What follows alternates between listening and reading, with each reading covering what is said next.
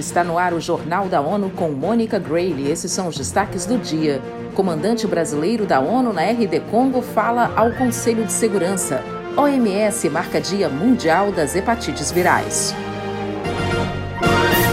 O Conselho de Segurança debateu nesta sexta-feira a proteção de civis em conflitos e um dos oradores foi o general brasileiro Otávio de Miranda Filho, que lidera a missão da ONU na República Democrática do Congo, a MONUSCO.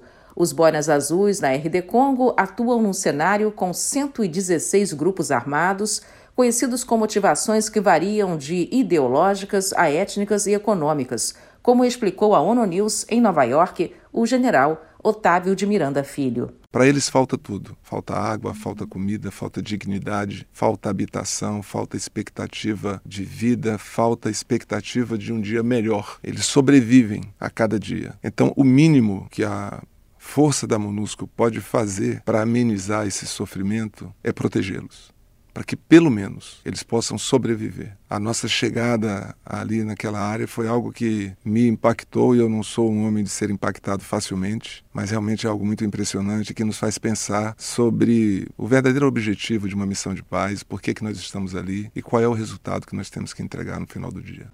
O aumento dos ataques de grupos armados na RD Congo agrava a realidade dos congoleses que vivem mais de três décadas de conflito. O Brasil tem 26 integrantes na missão de paz. Você tem apenas uma vida e um fígado, e a hepatite pode acabar com os dois. Esse é o lema da campanha desse ano do Dia Mundial das Hepatites Virais, celebrado nesse 28 de julho. E quem tem as informações é Felipe de Carvalho. Liderada pela Organização Mundial da Saúde, OMS, a iniciativa pretende melhorar o enfrentamento global da doença. Segundo o diretor-geral da OMS, Tedros Ghebreyesus, a hepatite causa mais de um milhão de mortes todos os anos. A presidente do Movimento Brasileiro de Hepatites Virais, MBHV, Neide Barros, destaca a preocupação com os casos mais graves de pacientes que desenvolvem cirrose, um problema de saúde que impede que o fígado realize suas funções. A nossa demanda hoje é sobre o protocolo clínico de, de cirrose hepática, para que possamos ter uma linha de cuidado melhor para os pacientes cirróticos, mesmo que venham a piorar a cirrose, chega, chegue pelo menos o transplante, porque aqueles que já chegam com nódulo bastante alto não têm condição de fazer o transplante, aí vem a falecer. É isso que a gente está muito preocupado agora. Da ONU News em Nova York, Felipe de Carvalho. A meta da OMS é eliminar a hepatite até 2030. Dados divulgados nesta quinta-feira pela Organização Meteorológica Mundial, OMM, confirmam que esse julho está prestes a se tornar o mês mais quente já registrado. As altas temperaturas se relacionam com ondas de calor em boa parte da América do Norte, da Ásia e da Europa. E quem tem os detalhes é Mayra Lopes. De acordo com o secretário-geral das Nações Unidas, Antônio Guterres, as consequências são claras e trágicas. Crianças arrastadas por chuvas torrenciais, famílias fugindo de incêndios e trabalhadores desmaiando no calor escaldante. O líder da ONU disse que a mudança climática já está aqui, é assustadora e o que estamos vendo é apenas o começo.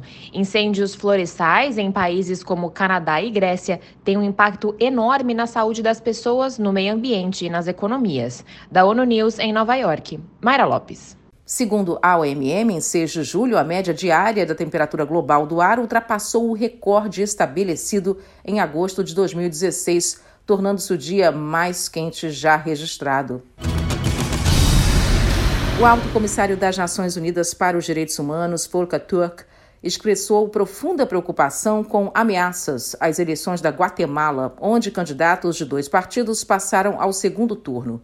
Após examinar os resultados preliminares da primeira etapa da votação presidencial, o Supremo Tribunal Eleitoral do país confirmou o resultado divulgado em 12 de julho. Para Turk, há tentativas na Guatemala de minar o processo eleitoral que pode anular a vontade dos eleitores da nação latino-americana.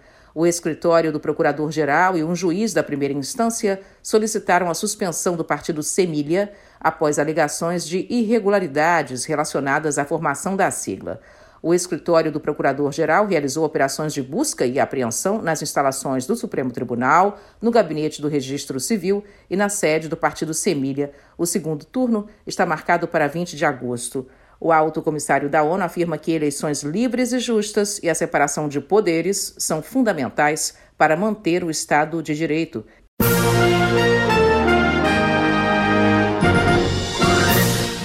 Este foi o Jornal da ONU. Mais informações na nossa página news.un.org/pt e nas nossas redes sociais. Siga a gente no Twitter, ONUNews.